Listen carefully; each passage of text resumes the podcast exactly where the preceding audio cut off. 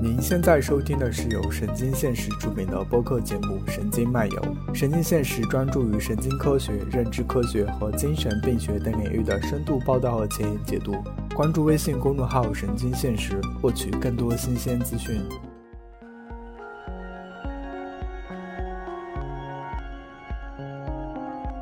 就是听您刚刚讲，我还其实已经有些问题想要迫不及待的和您讨论了。我们先来简单介绍一下自己吧。从老师你开始。呃，我叫陈威，呃，目前的话呢，在绍兴文理学院心理学系工作。原来呢，一直在就是杭州师范大学完成了本科和硕士的这个学业，又在南京师范大学呢完成了理论心理学和心理学史的这个博士学位，然后回到大学呢，与合作导师李恒威教授呢，就是做了一站认知科学哲学的博士后。那么。整个我的一个求学的经历大概就是这样子。嗯，今天要聊的这个话题和是神经相学。那么神经相学呢，是我大概在零五年在浙江大学参加语言与认知研究中心，当时是浙江大学的一个九八五的一个国家地。那么在那边结识李恒威老师啊、盛晓明老师啊，他们当时是柯哲和呃心理系。包括唐孝威院院士组织的一个跨学科的这样子的一个一个平台，他们会每周会有讨论。那我是其实，在他们的沙龙啊，或者说是 workshop 里面，第一次就是说接触到这个领域。那么后来到零九年，我在南师大读博士的时候，就选择了这个主题作为毕业论文啊。大概这就是我我自己一个简单的一个背景。好的，兵书。啊，大家好，我是冰叔，然后现在是在山东大学，还是一个马克思主义哲学的研究生，但是也很快毕业了。然后之前呢，也是对梅洛庞蒂的知觉现象学非常感兴趣。呃，对，我是 Hanna，我现在在美国读本科认知科学。嗯，然后其实我因为学校的一些专业的原因，我会更喜欢偏哲学路径的，或者说以哲学为研究方法的认知科学。刚才闲聊了一会儿，嗯，您说到您其实是学偏心理学史的这样一个训练出来的，然后您又提到说，嗯，其实你在记录这个学科的时候，嗯，会需要考虑到可能说这个材料的它的可信度去做一些删减，呃，这听起来我觉得很像一个史观或者说一个史学学者的工作，你会怎么看待在写一本梳理理论的，就是发展史的著作的时候？自己的这个角色呢？你会会你会选一个立场吗？啊，我想这种立场肯定是很难避免的。当然，这种立场有可能会发生变化。就像我们汉森所说的，就是任何的这样子的一种科学观察，或者说是科学发现，总是有一种理论的一种渗透，对吧？所以我觉得，就像我们说。同样，我们能够看到，就是不同的学者，就是针对同一个，不管是新兴的还是经典的这样子的这个心理学的流派或者认知科学的这个问题啊，那我想他也很难避免说不完全卷入自己的这样子一种立场啊。其实，在我自己写这本书啊，当然就是我前前面是我博士论文的这个工作的时候，其实。我有一个非常直观的这样子的一个理解，就是大家也都知道，就是其实整个二十世纪从嗯八九十年代开始以后啊，就出现了所谓的神经 X 学这样子的一个大的一个趋势。这基本是我们可以把它理解为是哲学里面的一种自然化运动。当然有很多的争议啊，有有人认为就是这样子一种方式，它其实其实是。一种自然科学向人文科学的这样子一种侵蚀啊，呃，像浙大的包立明教授对这一点就非常的反感，呃，认为就是实际上这种模式吧，会侵犯人们社人人们社会科学的这个根基。但是就存在意义上而言呢，是其实是很难避免。就是说，现在就是我们能够看到，就是比较典型的，比如说，呃，神经科学和伦理学的这个交叉。啊，产生的这个神经伦理学，对吧？和法学的交叉产生的这个神经法学，和美学的交叉产生的这个神经美学。那么这些就是我们说到的这个学科啊，或者说是这样子的一种交叉的一种取向呢。呃，和神经相学相比啊，其实我在我书里面也提到，其实它有一个明显的一个差别。这些学科实际上它在诞生的这个过程中啊，更多的时候它是一种主义取向的，我把它叫做 Eisen based。没错。对，但是神经相学和它和这些学这些学科相比的话，它有一个本质的差别，它是 problem based，就是它是问题取向的啊，或者说至少是期望有一种 i s o m to problem 这样子的一种是转向，就是就是说它并不是一个就是简单说我们就是讲到神经政治学、神经美学、神经教育学。啊，或者或者我们叫做 educational neuroscience 教育神经科学，就是先先把它交叉，然后再来审视啊这个领域里面的一些传统问题，或者说是去研究一些原来单学科不能够解决的问题。神经现象学它的这个诞生，它有一个非常明确的一个问题导向，就是说没有这个问题就不会有神经相学这样子的一个一个提法。这个问题来自于就是 David Chalmers，就是他所谓的呃 consciousness 这个研究的这个 hard problem。嗯，查尔莫斯说的难问题，我们可以可不可以稍微一下什么是难问题？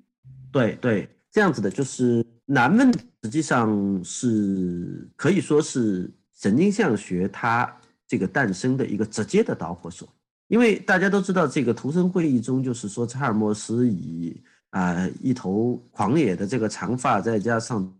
这个一身牛仔装啊，就是这些东西啊，就是他提出了一个惊世骇俗的这样的一个所谓的意识困难问题的这样子的一种非常有张力的这样子一个观点啊。其实，在整个就是意识科学领域的话呢，可以说是推动了这个所谓的这个呃 science of 啊 consciousness 这个学科往前迈出了一大步。由此，这个图森会议也成为了就是意识科学领域里面一个非常热闹的这样子的一个年度盛宴。但是实际上呢，就是说这个 hard problem 为整个一个就是自然科学去探讨或者去涉足这个意识研究呢，是就是画出一道红线，就是说你这里面很难迈得过去、翻得过去。所以其实很多的自然科学家就在这里其实是被。你要么去去否认，或者说取消，就像丹尼特一样去去否认掉，就是说这样子的所谓的这个意识这个意识困难问题，或者说是像那个丘吉兰德一样的就取消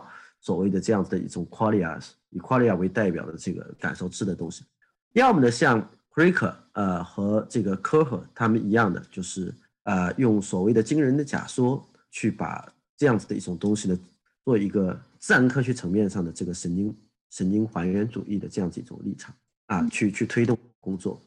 但是就是除了这些工作之外，就是在九十年代中期，就是实际上大家都觉得是有没有还有没有其他的道路可供选择？为什么呢？就是我们会发现，就是说如果接受就是丘吉兰德的这样子一种观点，那么整个就是所谓的这个这个心理现象就没有存就没有这个继续被探讨的这样子一种必要了。呃，这样子一种路径，其实我们都很熟悉。为什么？因为在整个心理学史上，它也并不是说是一个新生事物。在二十世纪的这个二三十年代，行为主义运动风靡这个美国的时候，其实这个这大家都有共识，就是那个时候华生就提到过这样子，就是你这些看不见摸的所谓的这种表象啊，所谓的这种情绪的体验呐，啊。包括你所谓的这种意志、自由意志啊，这些东西都应该被扫进这个历史的垃圾堆。这些东西是实验心理学发展的一个就是主力啊。其实应该像燃素或者说以太这样子的东西，呃，是前科学时代的产物，对吧？那这样子的这个表述其实并不并不稀见，或者并不并不稀奇。但是呢，是在二十世纪这个九十年代中期，就是就是我如果不接受这。这样子的一种，就是说这个对难问题的这样子的一种，就是化解的这种方式，也不喜欢这个克里克，就是所谓的惊人的假说这样子的一种立场。那么还有没有其他的这个道路可供选择？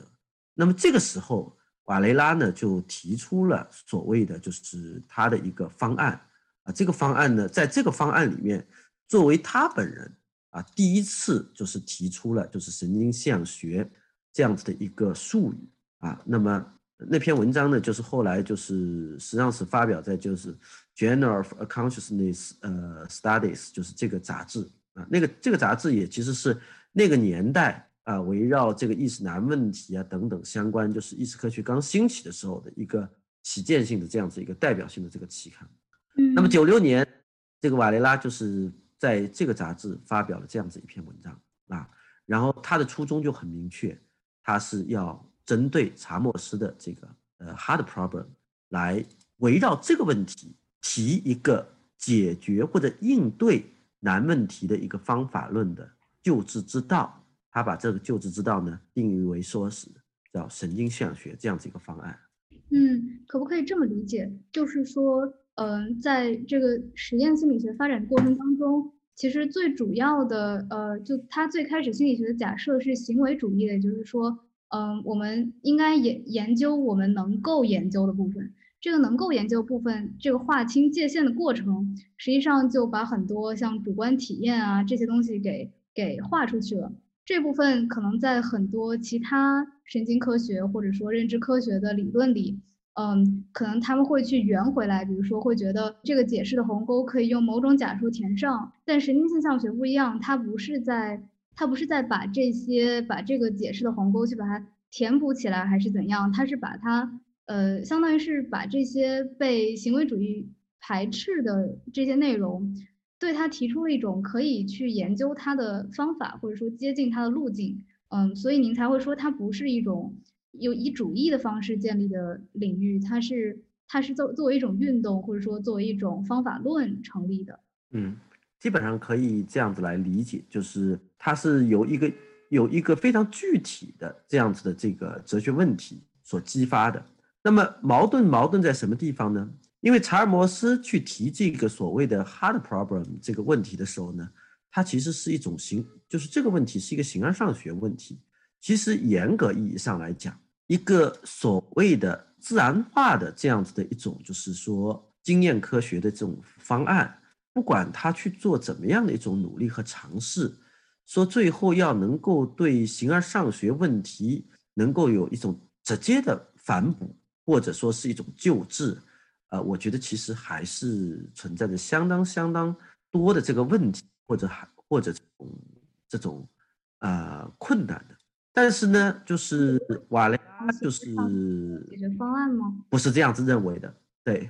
瓦雷拉不是这样子认为的。他呃，所以和他的这个个人的这样子一种学术背景有非常强的这样子关系啊。这反映在他的那本可以说是整个就是在二世纪这个。认知科学领域里面也是一本非常经典的一本书，就是这个《Embodied》这个 Mind 这本书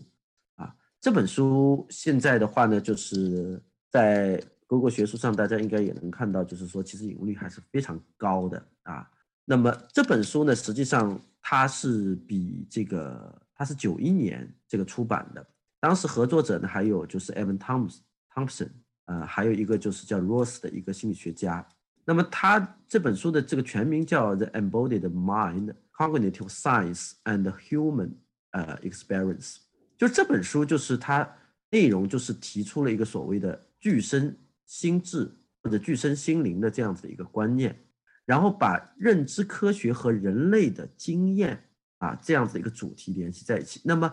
实际上他已经埋下了一个伏笔，就是以往的认知科学或许对于这种我们所谓的就是主体性也好，或者说我们叫做有意识的这个经验也好，就是 consciousness experience 这样子的这个主题呢，就是没有引起，就是没有被很好的就是去去梳理过啊，没有很好的去被梳理过。那么尤其是什么呢？尤其是就是整个认知科学啊，就是缺少一种一种框架。这个框架是什么呢？就是说。要能够同时处理主观性以及这个主观性的神经生物学基础。那么以往的研究是什么呢？以往的研究，如果我研究主观性啊，那么我就会把这个所谓的这个主观性的这个神经生物学基础这部分就会被弱化。如果我研究神经生物学这块内容，那么我对于主观性的这个讨论里面呢，它可能会讨论到认知结构。可能会讨论到就是我们说的这种就是认知现象，但是呢，实际上对这种现象的这个讨论呢，它往往是在我们说的这个叫 second，呃，就是 third 这个 person 啊这个层面上去讨论，就是说它是一个第三人称的一种方法，或者说是一种第三人称的一种研究的模式，而主观性它的一个本质的一个特点就是查尔摩斯所设定的。啊，这种活生生的这种 lived experience 啊，嗯，那么就是说这个问题，就是说我们在以往的这个研究中，不管是心理学还是认知科学，虽然认知科学能够处理像问题解决、像思维等等这样子的高阶的这个认知现象，啊，或者认知活动、认知机制进行了非常多的这个探讨，但实际上呢，对于这些认知现象或认知机制，它里面所呈现的这种所谓活的主观性的这个部分的内容，实际上并没有一种非常好的方案能够去啊考察它，而这种考察呢，又必须是以一种就是说什么呢，经验科学立场的这种方式去考察，而不是纯粹的回到胡塞尔时代啊，回到用这种现象学的那种就是说这个还原呐、直观呐等等这种本质直观这种方式啊去。对它进行一个哲学的一种探索，所以这里面就是说，就缺少，就是这两边之间缺少一种桥梁。那人间现象学大概就是在这样的一种方式中，那么应运而生的。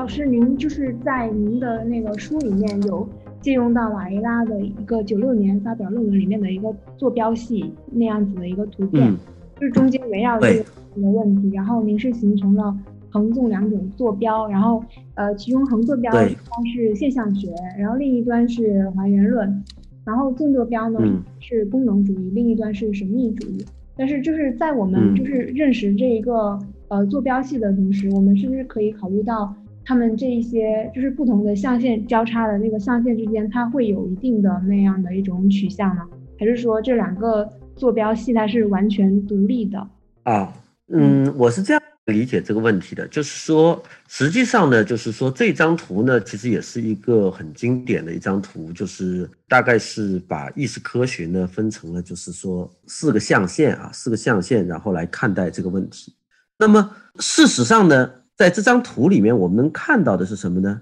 它这个象限啊，它不仅仅是东西和南北两个坐标，它实际上还我们还可以看到，就是说它在功能主义和还原主义之间。它还分布着不同学者的这个观点啊，然后在主义和象学之间也分布着一些学者，在象学和神秘主义之这个之间，它也有这个这个，也就是说，在所谓的东南啊、西南、东北、西北这样子的这个象限的这个不同的位置上，我们还能看到不同学者的立场。那么，他通过就是瓦拉通过这张图呢，非常形象的把每一个学者。他所持有的意识科学研究的一种认识论的这个立场，放到了一个纵横交错的一个脚手架里面。那我们其实把这张图呢，也是把它看作为是什么呢？当代意识科学研究的这样子的一个坐标系，这是一个学术图谱，这是一个学术图谱，或者说是一个学术系。在这个谱系里面，每个人都有一个自己的定位。那我们今天，呃，实际上虽然在瓦雷拉之后，瓦雷拉零一年就去世了。在瓦雷拉之后，意识科学又向前迈进了这个，就走过了二十年的这样子一个旅程。啊，事实上，我认为就是说，基本上还是没有能够超越，就是这样子一个四象限的这样子的一个，就是说这个谱系的一个定位啊，谱系的一个定位。今天看到的那些学者，还是可以把它基本放到这个四个象限里面来。那么我们在这里面可能需要特别强调一下的是什么呢？瓦拉在这个象学这个象限里面呢，他画了一条线，然后呢有个箭头，一人称的解释本质啊，他这个箭头指向这个象学，就是这个这个西边的这个这个象限里这些人物，当然他把自己也包包含在这个里面，在这个象限里面，我们能够看到非常多耳熟能详的这个例子，比如说像查啊，比如说像 John Searle。比如说像这个马克思维尔呃维尔曼斯啊弗拉根纳啊，还有拉考夫和呃 Johnson 啊等等，就是这些人实际上在瓦雷拉看来，他都是持有一种要重视意识科学研究中的第一人称解释的这样子的一种立场的。当然，这些人可能持有的这种学术的这种未必会一定要去接受现象学。比如说，塞尔可能会他会去强调一种这个自然主义的这个理论呐，或者是等等啊。呃，维尔曼斯他也有自己的是意识的反身反身性。拉考夫可能会去强调所谓的这个基于肉身的隐喻啊等等这样子一些东西啊啊自己的语义学说等等。所以就是这一块里面，就是说我们能够看到的，就是说每个人都有一些就是都有自己不同的学术的背景，但是他们有个家族相似性。这种家族相似性在这里就是说。在瓦雷拉看来，就是说这个家族相似性，它可以用一种广义的现象学来进行定义。他把这些人都是视作为，就是说，只要你承认意识研究中、意识科学研究中要重视第一人称解释的，那他就把这样子的这个学者归为是尊重现象学道统的，或者先尊重广义上的，或者接受广义上现象学立场的这样子的这个研究的进入。我有一个问题哦，就是我在看到这个象限的时候，觉得是很有意思的。比如我们先来谈这个 x 轴哈，这个 x 轴就是这个东西两侧，呃，这个还原论这个上面，嗯，我没有想到还原论会是会被放在神经现象学的对面。因为我自己在呃在学习的时候，一直以为还原论和整体论会是一个相互对立的状态。也就是说，简单说一下，就是还原论就是当你理解了每一个部分，你就可以理解这个对象。呃，整体论大概是说部分之和不等于整体，然后你需要整体的理解它。但是也有学也有学者可能。呃，我不能不能确定应该描述为折中，还是说他跳出这个框架？嗯，他可能认为还原论和整体论是要结合起来，或者说我们研究的东西既不在部分，也不在整体，而在这个互相转换的过程当中，就为什么现象学会是被放在对立面的这个角色呢？啊，这个其实很好理解，为什么呢？在这里，其实还原主义代表的意一种是什么呢？就是其实他这里没写出来，但是实际上他表达的意思是什么呢？就是与现象学相对。这里所谓的还原主义，它强调的也是一种什么呢？极端的或者一种 radical 层面上的第三人称解释本质，就是说我所有的所谓的主观性这些东西，按照就是所谓的就是克里克的观点，就是说惊人假说里面提到的，就是说你的愤怒也好，你的嫉妒也好，你的所谓的这种呃爱恨情仇这些东西，其实就是一大堆神经神经元在放电而已。不存在所谓的第一人称的这样子一种解释的本质。我所有的这些东西，嗯，随着神经科学的这样子一种发展，最后它都可以被还原为就是在第三人称这个层面上的这样的一种科学解释。明白。嗯，那那功能主义和神秘主义这个怎么理解？我可以理解功能主义或许说的是，这是个非常粗糙的介绍，就是说。一旦我能理解大脑也好，或者说意识也好，它的某种运作机制，那么这个机制是更重要的。它的它的可能，嗯，我的理解是，可能一部分人会采用更弱的功能主义，就是说会认为人类人脑的这个生物学的东西，就是比如说我们的神经元这种特殊于人的，而不是其他动物或者其他生命，比如说科幻里的硅基生命，就是他认为这种我们的这种材料是很重要的。即便你有了功能，你也不能随便的 transfer 的，不能随便转移到其他生命上。那更激进的立场可能是认为，只要你能够完全理解这个图谱，你就是可以去呃，在某种程程度上，在任何材料里面建立出这种智能的存在的。嗯，神秘主义在这里面是什么意思呢？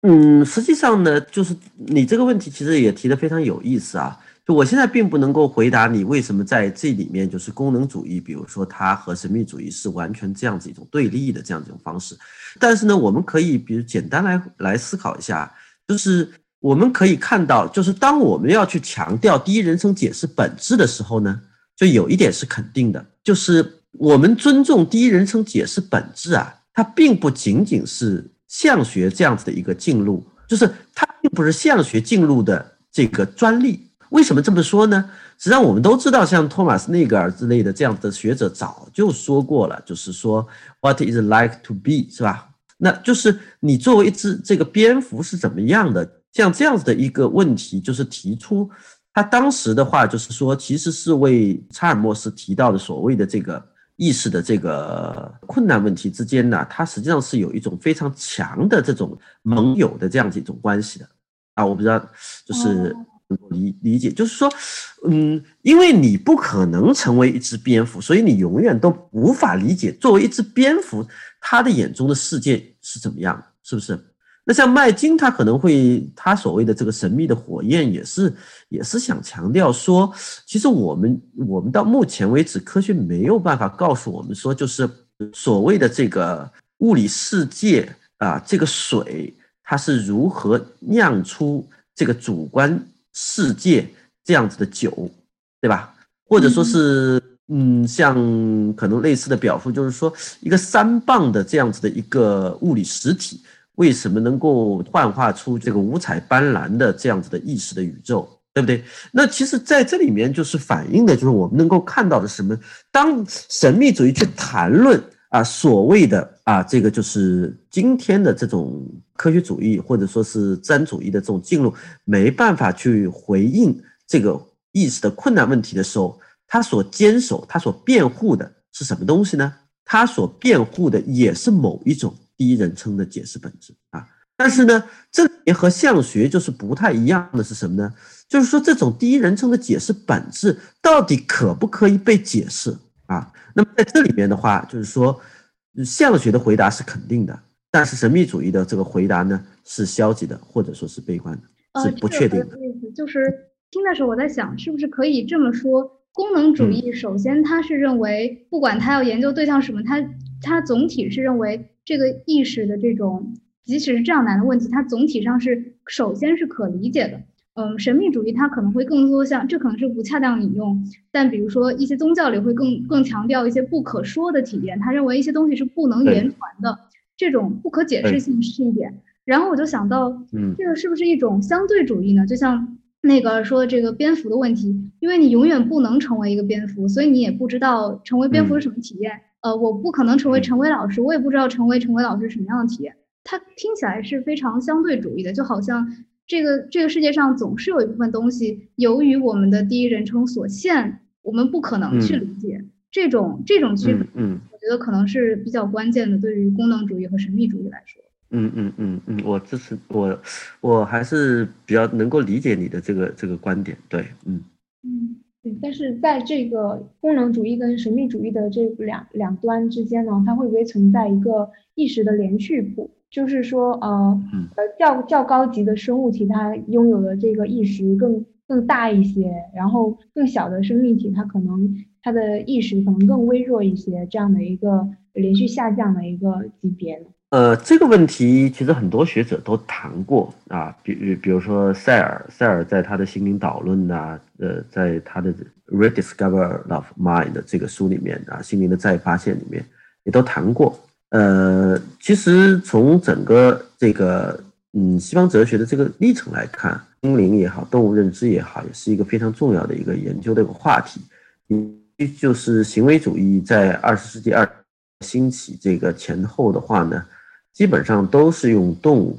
来就是作为研究对象啊，以至于那个时时代的这个心理学啊，比较心理学或者是动物心理学，其实就就占。心理学的大半壁的这个江山，所以当时有人会戏谑行为主义，就是嗯白鼠的心理学或者鸽子的心理学啊，然后要把这些心理现象呢推广到这个更高阶的这样的这个生物，尤其是人身上，其实还有很多的 gap 啊，呃，这个问题我想肯定是存在的，对，但是这个问题说其实又是非常难以回答的啊，甚至。为什么会比较难回答呢？就是因为这里强调的就是说一个非常重要的一个观念，就是也是其实也是由瓦雷拉他们，当然后续是由汤姆森所提供，就是说或者说是论证和辩护的，就是说什么是生命，对吧？嗯，是不是有就是所谓的具有生命结构的那样子的这个这个 being 啊，它就一定会具有不同嗯不等级的这个 mind。他们按照他们的观点，就是就是 life life is mind，就是生命即心智啊。那么如果是这样子的话，我们能想象一个一个阿米巴啊，它所具有的这个心智结构是怎么样的？那这个我们就对我们来说可能，但是确确实实在比如说像汉弗莱等等这样子的这个意识研究的这个学者那里，他也从演化的角度做了很多的这个论证啊，就是去去论证到底就是说，就你刚才关注的这个意识的这个连续谱，它到底是在哪一个等级上去争？但是这个问题就变得很复杂，因为它可能是一个 im immigrants，对吧？它是涌现，你很难就是说去找到那个那个所谓的那个就是门槛到底在哪里？对于意识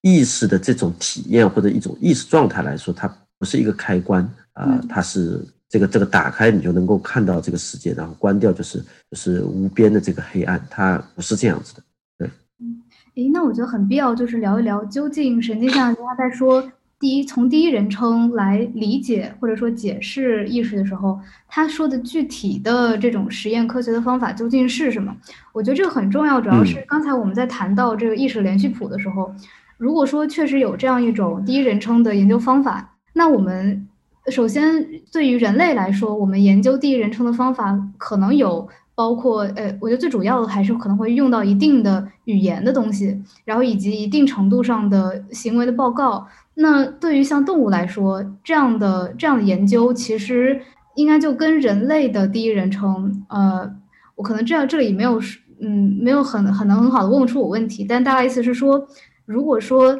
对人类的研究来说，第一人称要通过语言来表现。那么对于动物来说，我们是不是永远都没有办法去研究他们的第一人称的体验？或者说这个问题还是基基本上就是错的？如果我们采取动物其实没有第一人称这样一个立场的话，究竟神经现象学是怎么样去看待这个问题的呢？我还在这想补充一下，就是像刚才说的那个意识的连续谱的。呃，问题里面它其实是预设了这个生命跟心智它具有一种联系性的观点，然后这也是那个神经现象学的这种具身生成理论里面的一个呃理论的前提吧。但是就是这个具生，它其实强调的还是就是人作为一个高级的生物体，然后人具有了这样的一种身体的意向性。但是它这样子的话，就呃把那个神经现象学的范围就只能是局限于人这样子的一种。呃，一种研究里面，然后它对于这个呃生物学基础的一些，就是一些生物生物的那些现象学，会不会就是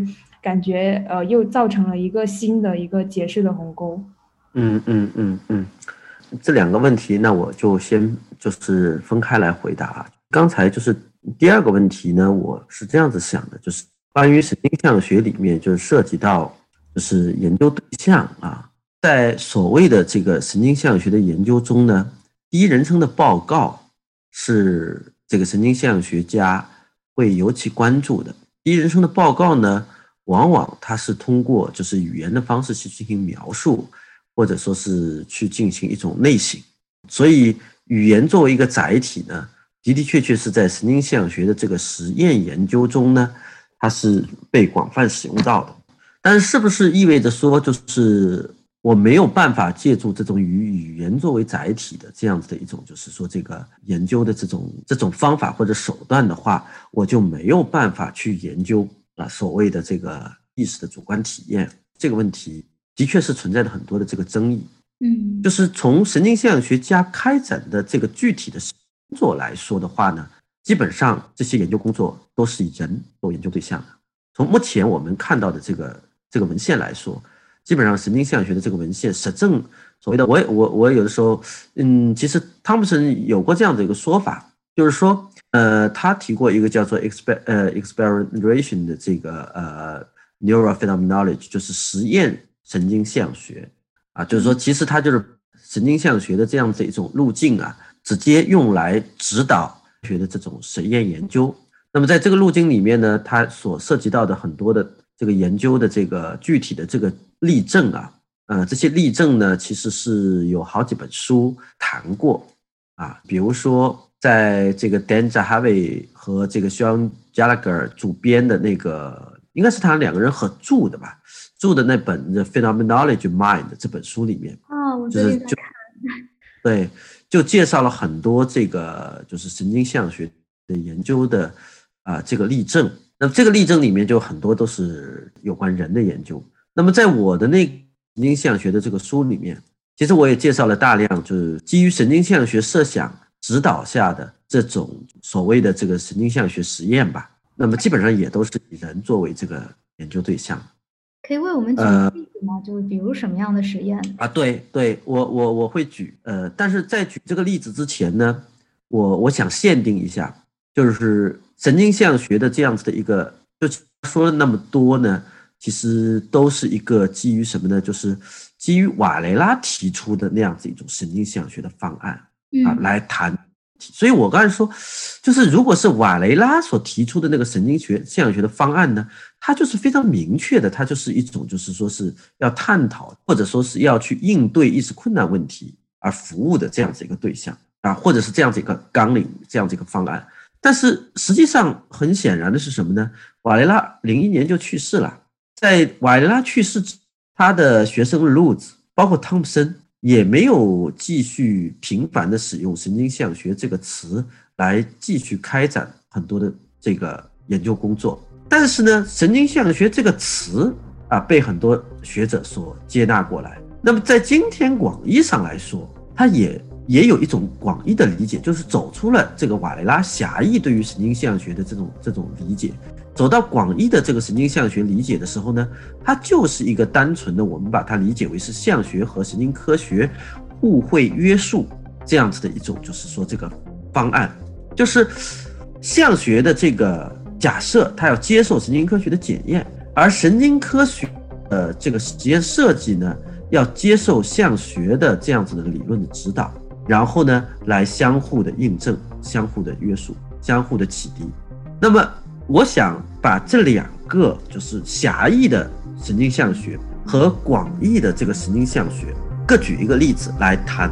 他们是怎么做啊？所以这样子的话，大家可能会更清楚一点。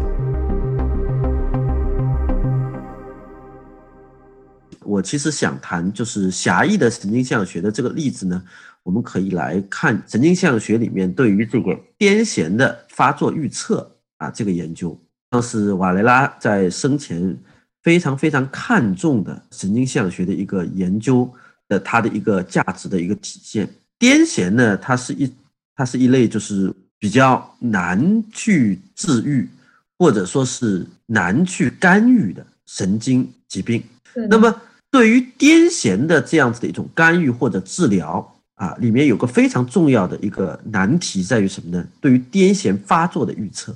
就是你这个癫痫它的这个发病。它会让这个病人承受非常多的这个痛苦，而且因为癫痫的发作呢，经常会导致就是说这个病人他会随时面临生命危险啊，他可能就是在走路啊，或者说是在进行一些就是说这个工作的时候，他忽然之间发作，然后就导致就是说这个可能就就没有没有一个很好的这样子一个治疗的一个环境，他就已经发作了，所以就是你很难就对他进行一个及时的一个救助啊，那么。在这个过程中呢，就是说，实际上瓦雷拉他生前就是在法国国家科学中心啊，他其实是召集了好几个学者一直在开展这方面的研究。因为瓦雷拉晚年就到了那个就是法国国国家这个科学中心，其中有个认识论认识论中心，他是兼了这个主任。当时他就是手底下有，其实也不是手底下，就是他他和当时就是法国科科学中心中的其他几个学者。比如说神经动力学有个叫这个，我不知道法文怎么念啊，就是这个这个，我们把它翻译成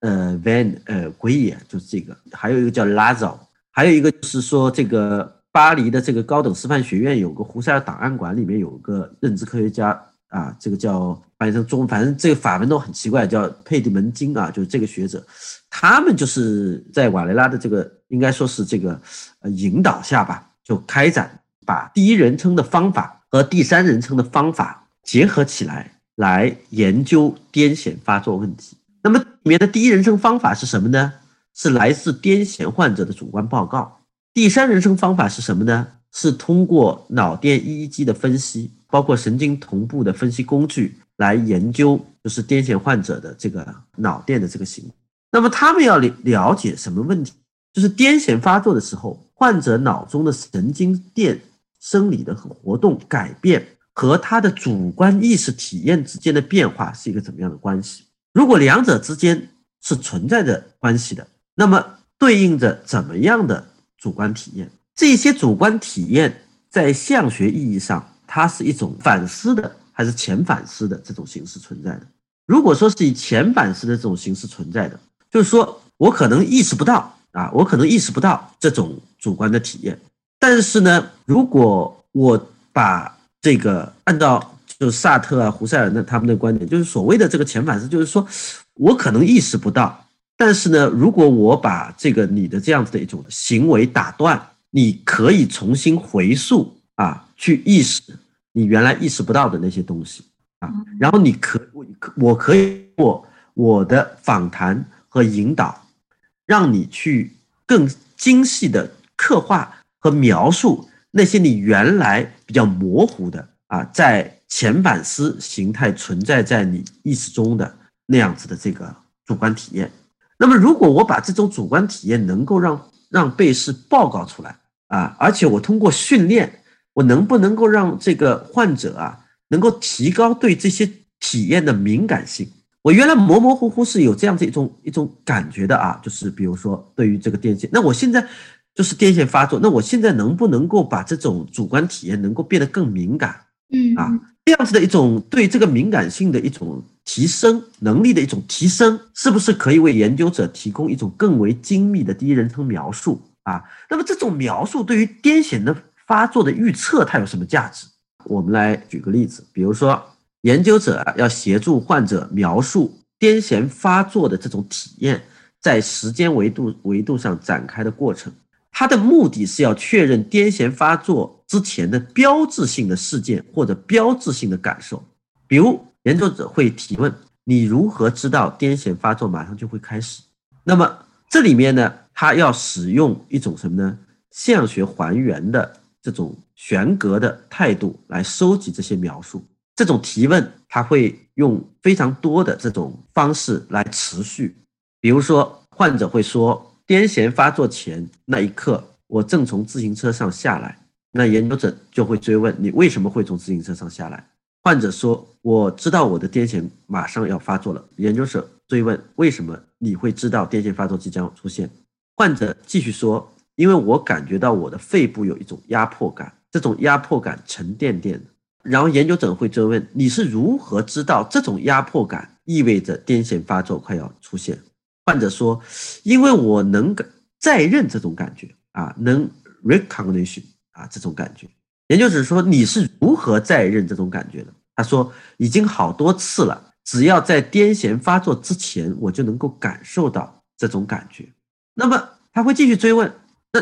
这种感觉和你骑自行车上坡感觉到喘不上气、肺部有一种压迫感有什么样的差异？”然后这个患者就会再进一步的去去用语言去刻画，就是这种压迫感和其他的类型的压迫感的差别在什么地方。但是实际上呢，他在整个这个追问的过程中，对于患者来说，他可能以往他没有那么精细的去刻画这种所谓的压迫感，而且在刻画这种压迫感的这个过程中呢，他也没有去想要把这种压迫感。啊，这种感受以一种在瓦拉这里，就是他把它称之为是不变量的一种方式，把它界定下来。不变量，这种不这种不变量就是一个什么东西呢？就是说它是可以在主体之间去可以去确认的啊，这一点非常重要，就是它具有呃 intersubjectivity 的这样子的一种意义。真性，嗯，就是说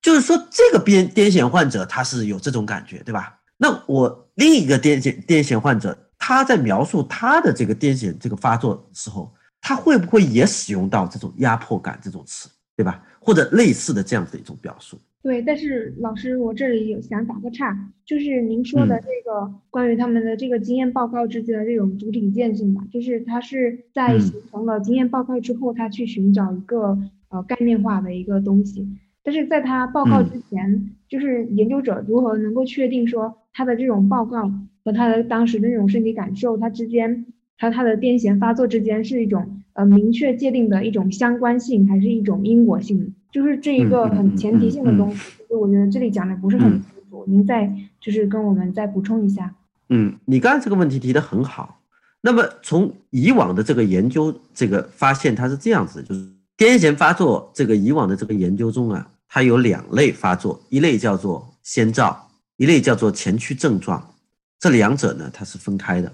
先兆的持续时间很短，一般是几秒到几分钟；就是说你这个癫痫发作的几秒到几分钟，一般不超过五分钟，这个是所谓先兆。这个呢，以往研究很多，但是以往研究比较少的呢，是所谓的前驱症状，或者说是预警症状。这个症状是癫痫发作几个小时到几天之内，它就会出现。嗯，这个研究它就有个价值，就是说你如果几天、几个小时甚至几天之前，你就已经出现了这样子的一种症状的话，那它对于这个干预来说，它就很很有价值，是吧？嗯，那么是什么呢？这里面就你刚才提到了，就是说为这种因果性和相关性的这种考虑，就是它到底是性。那目前来说的话呢，就没有那么精细的就能够对应到，就是说，因为癫痫研究它以往以往的这个关于癫痫研究，它也积累了大量的临床现象学的描述。就是我没有写学这个方案之前呢，对于癫痫患者的这个这个所谓的这个癫痫发作的这种临床的这种这种量表啊，这种临床的这种访谈记录，它也是很多的。在以往对于这个临床的这个这个现象学的这样子一种分析里面，它已经基本上获得了两个信息，就是什么呢？就是癫痫发作的这个所谓的先兆症状了，它一般是积极的，或者说是 positive，它是一种就是说比较以运动的或者感觉的这种语言的这种过度活动这种形式出现的。就是很明显能够注意得到的一些症状。呃，不是以明显注意得到，而是就是说它是一种活动的过多、活动的正向积极的一种方式去表达的。你比如说，就是这种感觉啊，它忽然变得非常频繁。比如说，他非常频繁的这个听到这个一首熟悉的旋律，或者眼前非常频繁的看到，就是说某一个图案，它是就是说我们说的这种活动过度的形式出现的。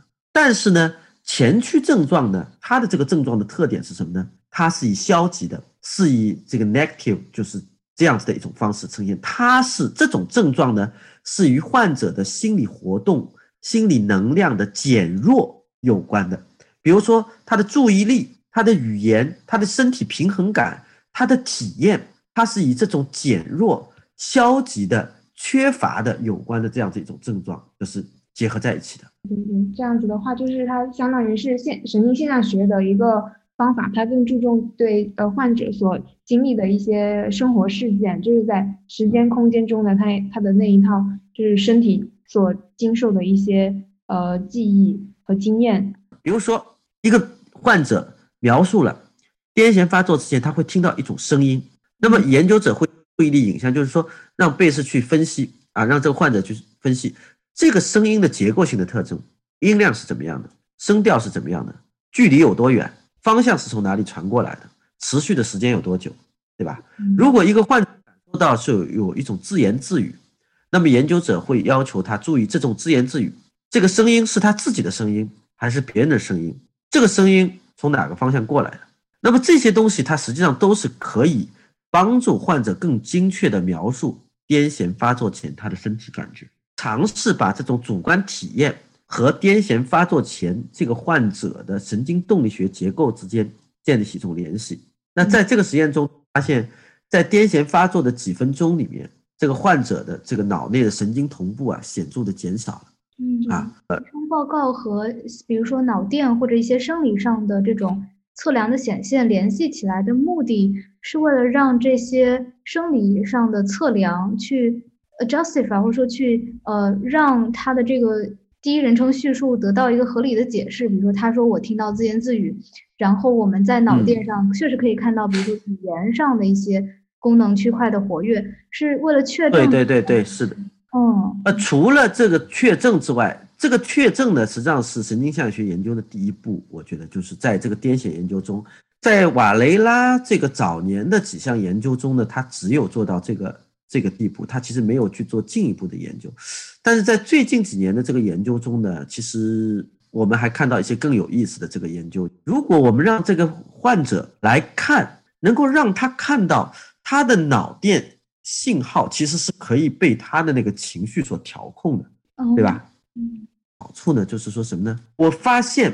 在癫痫发作之前，我的脑电信号同步减少了。那我是不是可以通过主观的这样子的一种信念上的改变，去调动我自己的这个身体能量，让我的身体能量重新的，就是获得一种增加，而这种增加呢，它又会反馈到这个脑电信号中，让他的脑电的同步减少，不至于非常明显，甚至能够让他比较比较高的这个水平上。那么这就有一个问，这就有一个很有意思的话题产生了，就是说，如果是这样子的话，这个癫痫是不是几几个小时以后或者几天以后，它就这次癫痫它就不发生了？嗯，说到这个例子，我忍不住想要补充一下，我们经常听到一个相关的，就首先您说这个看到自己的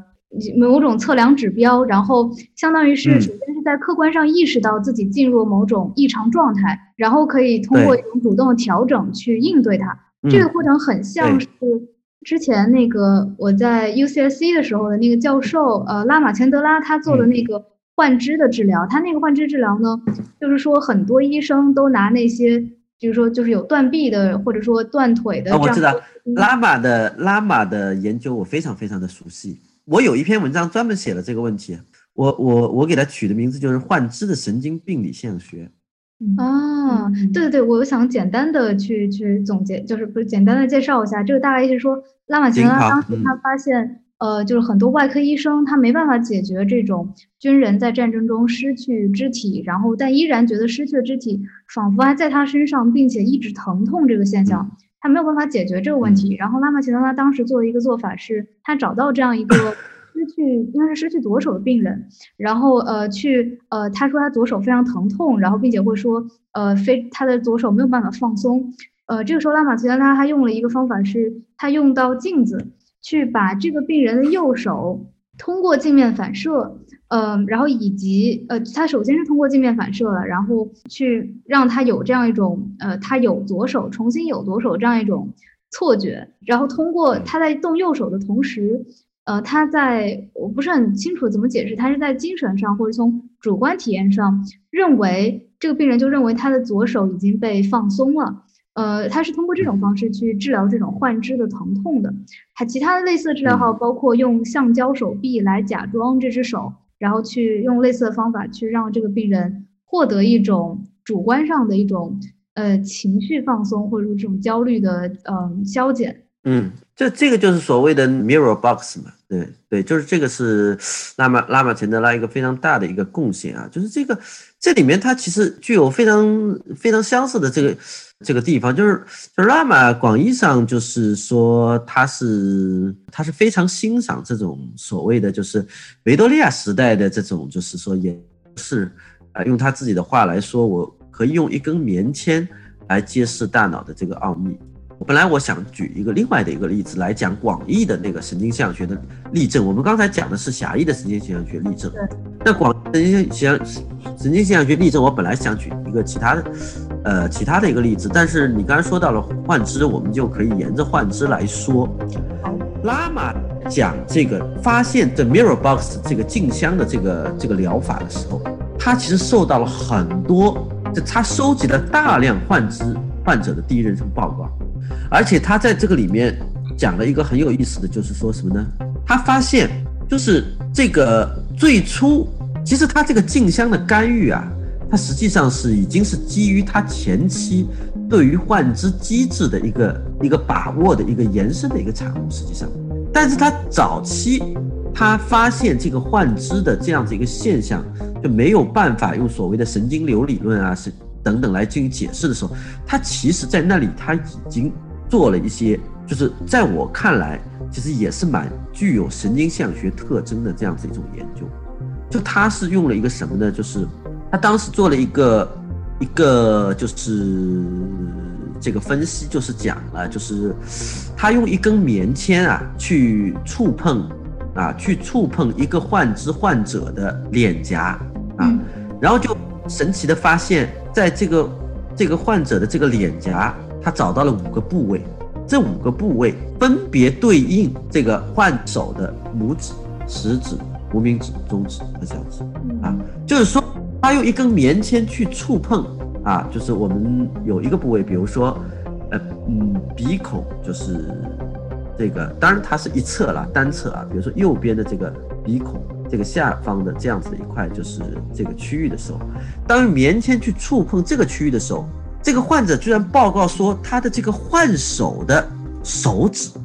嗯，在被触摸，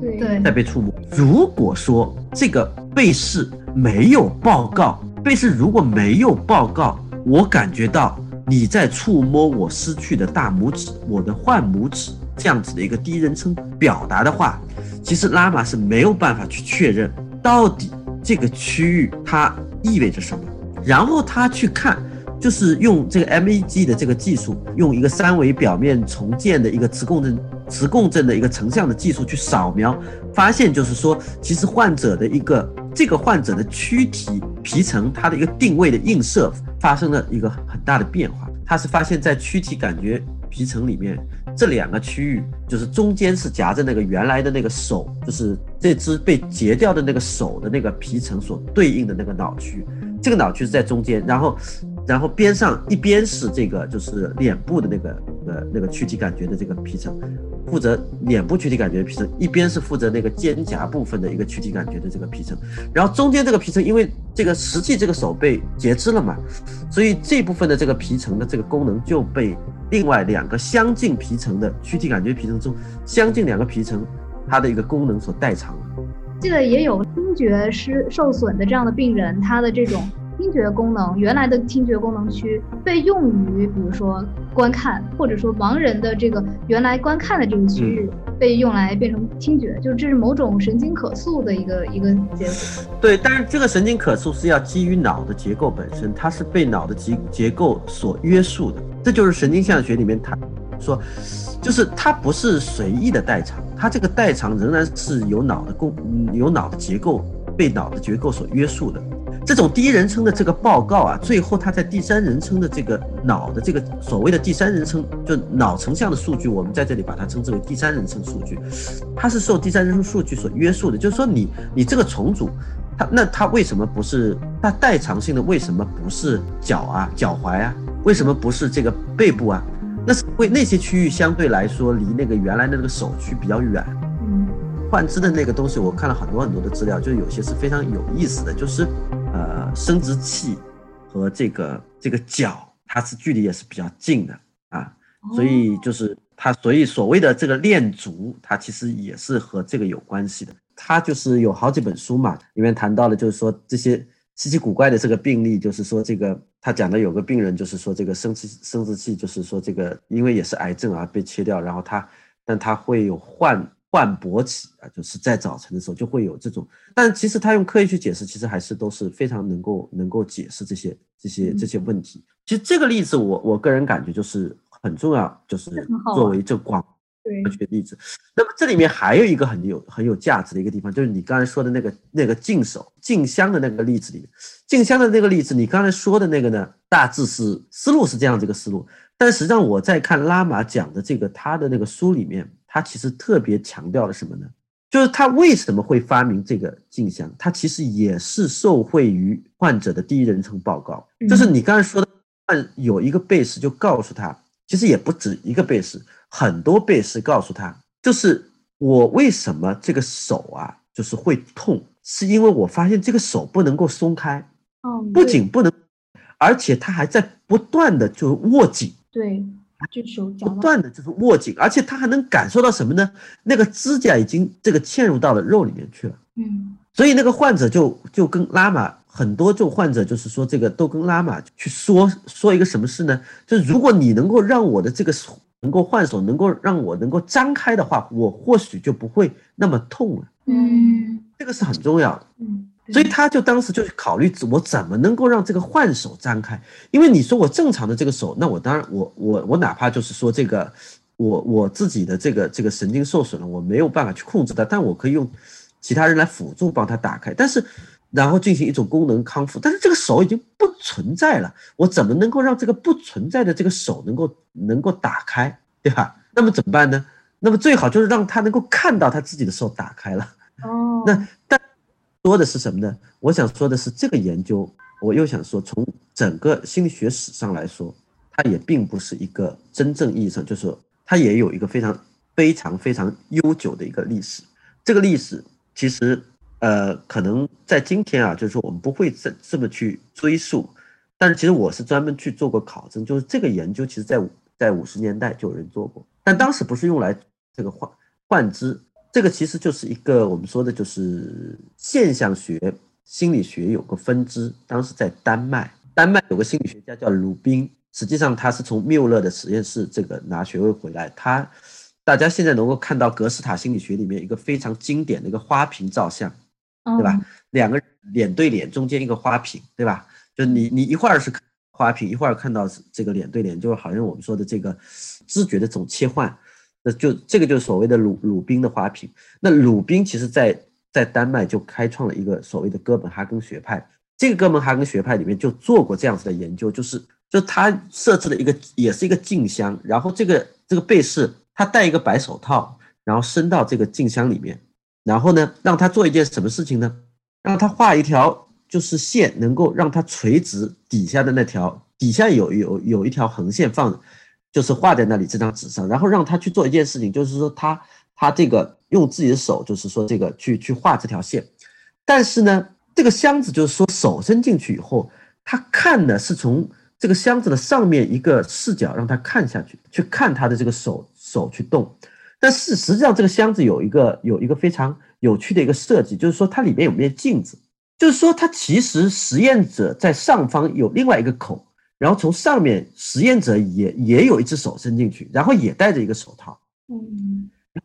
这两个手套就是是一模一样的手套，就看不出就是这个这个这个手。也就是说，他是发现就是什么呢？就是说做这个实验的这个被试，他看到的其实是实验者的那个手，但是他能体验到的呢是自己这个手在运动，自己这个手呢其实是他是能感觉到他在运动，但是他其实是没有看见的。然后呢，他看见的呢是实验者的手，然后实验者在这里就做了一个很诡异的一个就是事情是什么呢？在有些情况下，他画下去的那个线呢，就是每次都是斜的。嗯。然后贝斯这种时候呢，就是发现一个有趣的现象，就是，就是贝斯发现他自己明明画下去的这个线是直的，为什么画着画着就斜了？嗯。这个产生一种对自己自己是不是这个动作发出者的一种疑问，而这个。这个话题就是今天非常热门的 sense of agency 的一个，我们说的一个，就是我作为一个 agency 的这样子一种感觉，就是我是一个动作的这个发出者的这种因果性的这种感感觉，这样子一个话题。但是这个研究和这个 Rama 的这个 mirror box 这个设计有非常多的这个异曲同工的这样这样子的这个地方。老师，您刚才介绍的主要都是围绕一个呃主体的一个角度去介绍这个神经现象学，然后我就是了解到介绍这个具身模拟理论，它其实是基于一个镜像神经元的发现来确定这一个理论的可行性的。对，但是在现在好像就是新的这些研究进展中，他们又更多的提出了对这个镜像神经元的质疑。前对镜像神经元确实有一些质疑，一些方面是对这个实验研究方法的质疑，另外一些是因为镜像神经元，拉马钱德拉在介绍他的时候，就首先拉马钱德拉是一个非常优秀的演讲者，包括他在讲幻肢的故事的时候都是非常打动人的。他在讲镜像神经元的时候，最后会把它解释为一个就是人类如何向自己的祖辈去学习，迅速的学习某种动作，这个学习学习能力呢，他认为是由于。呃，镜像神经元这种，我们去把相当于说，呃，把自己置身于我们看的这个人的那个视角，就是某种共情能力。他认为是基于这个，我们才人类作为一种物种，呃，作为一种智能，才能够有这么好的学习互助，嗯，还有更多更广泛的和他人共情的这种能力。嗯，他把这个描述为一个非常，嗯，他他当时形容是对于。啊，当时形容是什么？他说，镜像神经元之于神经科学，就像基因之于生物学。他好像是有一个这样的描述，嗯，但是今天确实受到了一些质疑，不知道陈老师你是怎么看的？呃，首先的话呢，就是说镜像神经元的这个研究之所以会和神经现象学这样子的一个体系建立起联系来，它受惠于一个叫做 Vidoria Gallis 的一个学者，他是帕尔马发现这个。镜像神经元的这个学者，就是这个团队里面的一个非常重要的一个成员。他们当时有个说法叫 Fab Four 啊，就是披头四，呃，披头四四四位披头四成员，最老的就是那个 Rizzolatti，他是这个整个课题组的这个大拿，对吧？这个大老板，他是一个梅洛庞蒂的粉丝。哦，学者他有比较怎么说呢？至少是在神经科学家里面对现象学是比较有钻研的。带有现象学背景的神经科学家，在这个问题上，他的一个最大的价值或者意义，就是因为他有学的一种立场，所以他从这个神经科学的噪音里面发现了有价值的数据的意义，就是用这个。呃 a c b o n i 就是也是一个这个 UCLA 的一个神经科学家啊，也是个意大利人。他的话来说的话，就是在世界上很多认知神经科学的实验室里面，类似神经元的活动的这样子的一种属性，不知道在多个这个实验室的这个电脑显示器上曾经噼里啪啦的都出现。但是如果你没有一种理论渗透的这种立场在那里，你并不觉得。这个数据有什么特别值得分析和进行诠释的价值？是不是？嗯嗯，这里面就是说，就是说他是戴着这么一副眼镜，所以他就看出了这个东西是有价值，而且他尝试把这样子一种东西和梅洛庞蒂啊、胡塞尔的所谓的这种，就是说这个交互主体性的学说建立起联系来。嗯，今天批评了很多的这个所谓的就是对象学的这种，呃，就是对静海神经元的批评呢。我觉得有两有两方面的这个原因，一个呢，我觉得是属于什么呢？当我们一个新的可以发现被最初就是被提出的时候啊，那个时候其实往往是环境是比较宽容的，就是研究者也可以各种各样的这个假设啊。但是等到这个这个发展慢慢成熟以后啊，各方面的环境都会它会对他提出更多苛刻的这个要求了。所以实际上就是说，现象也非常普遍，也不仅仅。原其实很多领域都是这样子的，是的。那么就是说，这麻烦是出在确确实实在这件事情上呢。我觉得拉玛是要负责任的。拉玛呢，就是有点就是在这个问题上呢夸大了这个镜像神经元的这个，甚至他把它是作为是人类的那那那种秘密是吧？所谓的的这个理论啊也好啊，或者说是人类的这种生存繁衍啊，需要这种模拟啊等等，就是说这些东西就是。赋予了镜像神经元很多，就是本不是它所应该能够承担或者说是承载的这样子的一种，就是说理论意义。一个很大的问题是出在意大利人在进行科学研究的过程中，一种非常强的一种浪漫主义。因为今天的批评往往是来自英美的学者，是的，你可以去看，就是你们刚才关心的那个问题呢。实际上，我我个人觉得就是说一个。嗯，马克思普朗克说过的一句话啊，就是说，一个领域，它如果要想要繁盛，一个科学问题，他想要真正能够往前推进，它一定不是来自于这个领域的学者对他提供了多少的确证。比如说，你发现了啊，这个东西啊，镜像神经有这个功能，又一个实验室发现了，而，它这个确实也有这个功能，另外一个实验室发现它有，因为这个功能一遍一遍的被概念性的就是重复。而不是直接的重复，概念性的被重复。其实这样子的这个这个这个积累啊，到一定的这个时候，它边际效应就开始递减。它其实没有为这个领太多的这个。其实真正有价值的，一定是对这个领域的一种批判性的反思。就是说，我真正这个领域这个问题要推进，这个领域要繁盛，它一定是质疑，它一定是批评，对吧？所以后来就出现了一本书，叫做《m i s l of Mirror Neuron》。啊，就是一个做语言性、做语言的一个心理学家，啊，他其实在零八、零七年、零八年的时候就在就在那个呃，当时《Journal of Cognitive 呃 Cognitive Neuroscience》这个杂志上发过一篇叫做《Eight Problem of Neuro Neuro Neuroscience》嗯嗯 m i r r Neuro 就是这样子的一篇文章啊，呃，包括像哲学这个领域里面也有一些学者啊，这个呃 b o g 的他们也也谈到了，就是说这个。就是如果镜像神经元啊，它是一个呃，the mirror neuron is the answer. 啊，what is the problem? 嗯。啊嗯，然后然后也有一些这个学者出来回应，意大利的这个这一派除了就是神经科学家之外，也有一个一个非常有趣的一个学者叫做 Sin Siliglia，就这个这个学者他好多次都和那个他们团队的这个 r e s u l t 一起合作。在 Nature Neuroscience Review 啊这些杂志上发表文章的，他还专门有一本书叫做 Mirror in 呃 Mirror in Brain 啊 Inner Brain 就这本书，脑中脑中之镜啊就这本书，他当时也就是有也就是为为这个辩护，就是现在两派的争论非常激烈，但是总体上是这种这种激烈，最后呢，就是说这个使得我们能够更加客观的来看待镜像神经元研究领域里面的这个这个成绩。今天我们已经不把镜像神经元视作为是真正意义上所谓的这个，就像拉玛的那种表达，就是镜像神经元之于心理学，就像这个 DNA 之于生物学这样子一个表达。其实这个表达后来在拉玛自己零零一年。二零一一年的那本书里面，他也做了一个辩解，他觉得说我其实并不是要强调什么样什么，然后他，他他其实也是有有自己有一个反思的，嗯嗯，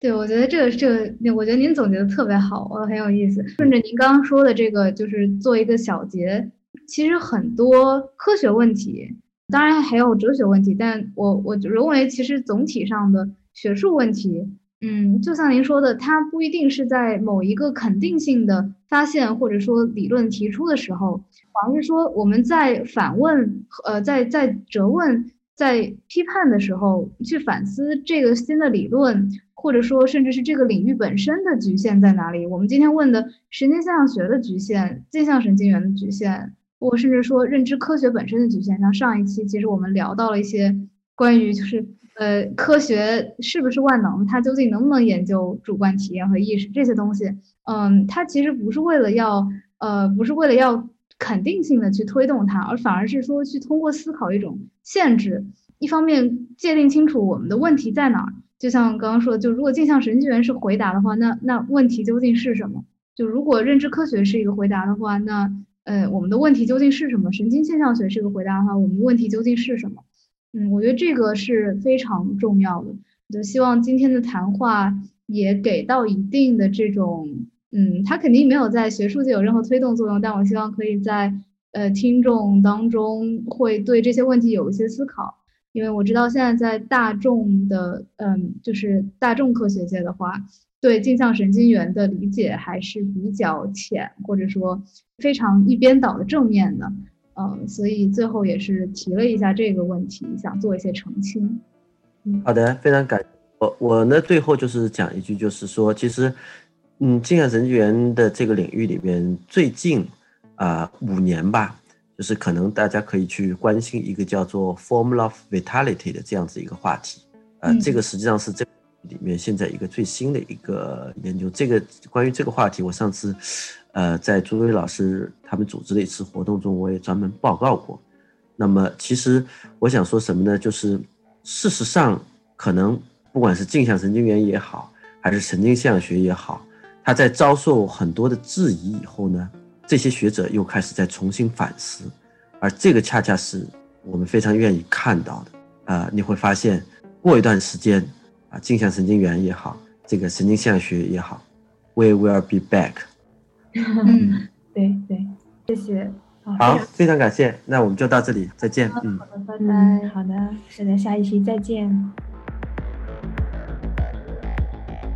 您刚刚收听的是神经现实旗下的播客节目《神经漫游》，神经漫游意在漫游神经与认知科学之领域，揭示认知表象与内里之趣味，由此连接业余与大众之智慧。我们强烈推荐您使用泛用型播客客户端收听我们的节目，这是第一时间听到节目并得到完整资料的最佳方法。搜索“神经漫游”，你也可以在网易云音乐、喜马拉雅、哔哩哔哩、H F M 和 Spotify 等平台找到我们。